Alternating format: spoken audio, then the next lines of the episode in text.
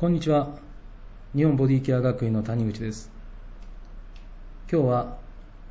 私が京都の国際会議場で行いました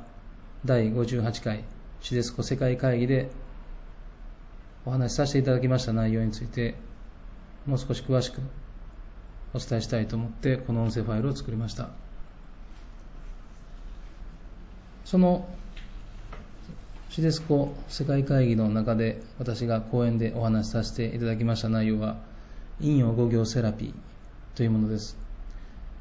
陰陽五行セラピーというのは私が学生時代から今日まで27年間陰陽五行をもとに施術を行ってきましたけどもその中で出てきた成果をですねまとめたものです。その中にはいろんな知識や技術があるんですけども今日はシデスコ世界会議の講演の中でもお話ししましたリアルネイチャーについてお話をしたいと思います。もともと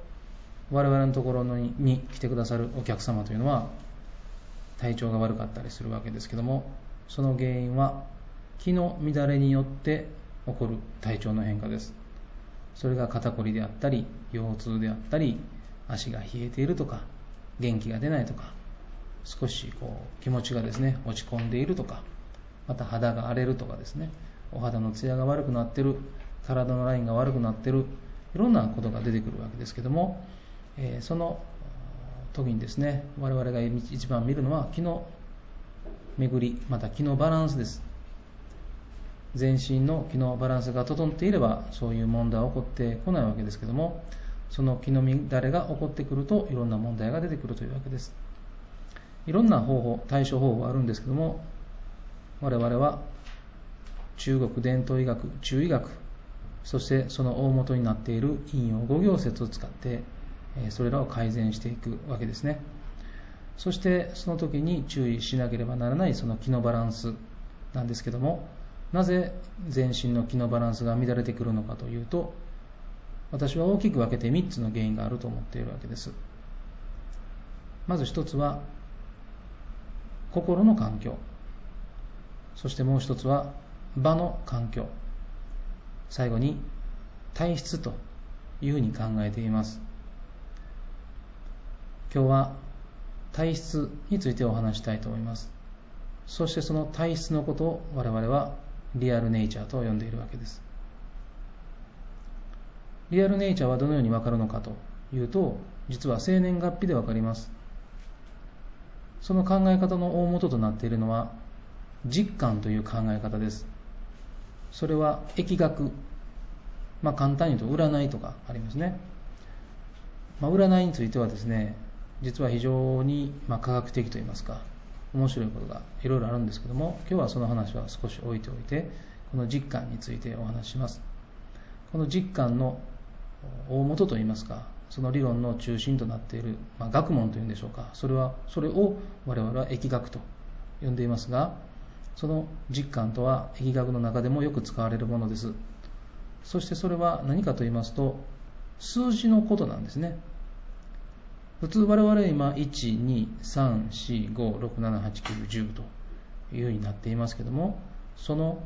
中国の古代はですね古代の中国ではその我々が使っている12何々22何々と他の実は漢字を振り分けていたんです。そしてそれが木の絵日の絵土の絵とかですね、えそういうものになってくるわけです。先ほどもお話ししましたようにこの実感は疫学です。そして生年月日からそれが分かってくるわけなんですけどもそれを私の専門であります中医学と合わせて考えていくと実は中医学で出てくる人間の体の臓腑にその実感がうまく振り分けられているわけです。そして生年月日によって出てくるその実感。そしてそれに関連している臓腑というものは生まれながらに気をつけなければならない臓腑であるというふうに私たちは考えています。そして中医学ではその臓腑にはそれぞれ気が充満していると考えられています。そしてその臓腑と連絡している気のルートのことを経絡。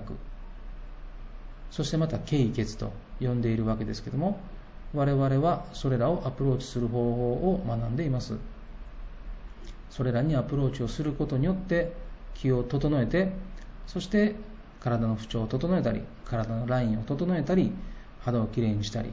ていうふうにしていくわけなんですね。その実感と臓腑そして経絡というものが一連の流れとしてなっていますので生年月日からその臓腑を見て気をつけなければならない臓腑そして経絡経血すなわちツボを活用してその本質をケアしていこうという考え方です。そしてその時のポイントになっているのが実感でありその導き出される体質。それを我々はリアルネイチャーと呼んでいます。今後この活用方法というものをこのような音声ファイルでもお伝えしていきたいと思っています。まずはリアルネイチャーチェッカーを活用していただいてあなたのリアルネイチャーあなたの大切な方のリアルネイチャーをチェックしておいてください。今後この音声ファイルやまた文章になるかもしれませんけども何らかの形で少しずつですがあなたにこのリアルネイチャーの活用法を知っていただきたいと思っています。そして少しずつここから引用語行セラピーを学んでいただいてあなたの健康美容そしてあなたの大切な方々の健康美容を守る知識を身につけていただいたらと思います。それではまた、